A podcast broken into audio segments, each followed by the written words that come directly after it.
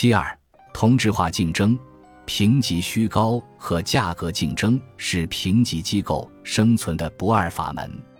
中国的评级机构除了中债资信等少数公司，大部分机构的业务模式也是发行人付费。前面我们讨论国际评级的时候，了解到信用评级行业的初衷就是为了投资者服务。一九三零年美国金融危机时，评级高的发行人的违约比例远远低于评级低的发行人，这才引起了投资者、监管和发行人对评级的认可。随后，美国监管给予评级机构准监管的权利，极大地推进了评级机构业务的发展。评级机构形成了在金融市场的话语权。在几次金融危机中，评级机构虽然因为评级虚高、预警不及时被市场诟病，但各国际评级机构还是比较好的把握住了评级质量和市场份额之间的平衡。我们从各家评级机构公布的评级表现分析。不同级别的评级和违约率以及评级的调整具有很大的相关性，展示了评级质量较高。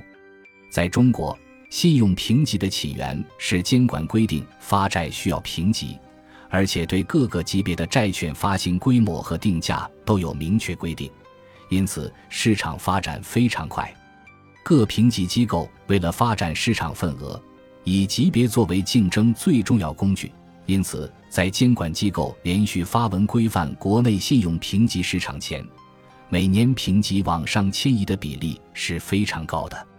这在最后导致了中国市场 A 以上评级占主流的局面。评级没有区分度，Triple A 评级的债券直接违约也成为常态。自从监管机构积极推动高质量评级改革，从2021年开始。评级下调比例首次超过评级上调。根据媒体公开报道，在2021年中以前，中国评级费用是以国内各评级机构在2007年签订的《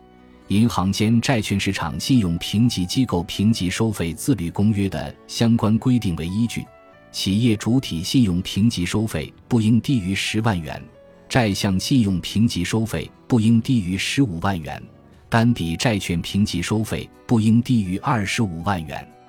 跟踪评级收费一般是五万元，数据更新收费也是五万元。从二零零七年到二零二一年，价格没有调整。根据公开报道，为了争取客户，有些评级机构还提供更低的价格竞争。在二零二一年中，除了标普信评和惠誉博华，其他评级机构。签署了新的收费标准，新的资费大幅提升。企业主体信用评级收费不应低于二十五万元，债项信用评级收费不应低于二十万元，单笔债券评级收费不应低于四十五万元，跟踪评级收费不应低于十万元，数据更新收费不应低于十万元。全球评级的发展是基于市场驱动。投资者从简单的评级符号就可以了解发行人的信用风险。发行人取得评级可以提高公司透明度，吸引更多投资者，降低融资成本。而评级机构的声誉资本是保证评级公正的核心。我们在本书国际评级部分也分析比较了国际评级是如何给发行人降低成本的。国际评级机构。给发行三年期三亿美元债券的客户评级，评级费用大约四十万美元，约二百五十万元人民币，是中国评级费用每涨价以前的十倍，涨价后的五倍。当然，在国际资本市场，发行人即使在支付了四十万美元评级费用后，还是节省了可观的资金成本，可节省约二百万美元，约一千三百万元人民币。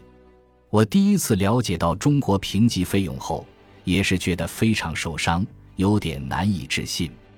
如果评级失去信用基准的根本作用，只是一个发债需要的符号，一个商品，不能给投资者和发行人带来价值，那么如此十年不变的价格，对于发行人也是一笔开支。评级机构没有任何的话语权制定一个合理的价格，这直接导致了评级机构价格竞争。国内媒体对评级行业持续的价格竞争也很关注，在二零二二年一月深度报道了价格竞争导致新的价格体制难以实现的实际情况。各家评级机构为了维护市场份额，所谓的新资费只适用于小客户。对于有话语权的大客户，还是适用以前的资费。如下是中国评级机构过去两年的收入情况：国内信用评级的市场规模大约只有三十亿元人民币。考虑到从二零二一年第四季度开始，越来越多发行人发行无评级债券，可以预测，即使评级价格有所上涨，如果评级不能带给发行人价值。这个市场规模可能会持续缩减。我们从各评级机构披露的收入看到，如果一家机构，例如标普信评，按照严格的评级标准和较理性的价格收取费用，即便在过去两年收入增长幅度大，但是总体收入还是非常微不足道的。本集播放完毕，感谢您的收听，喜欢请订阅加关注。主页有更多精彩内容。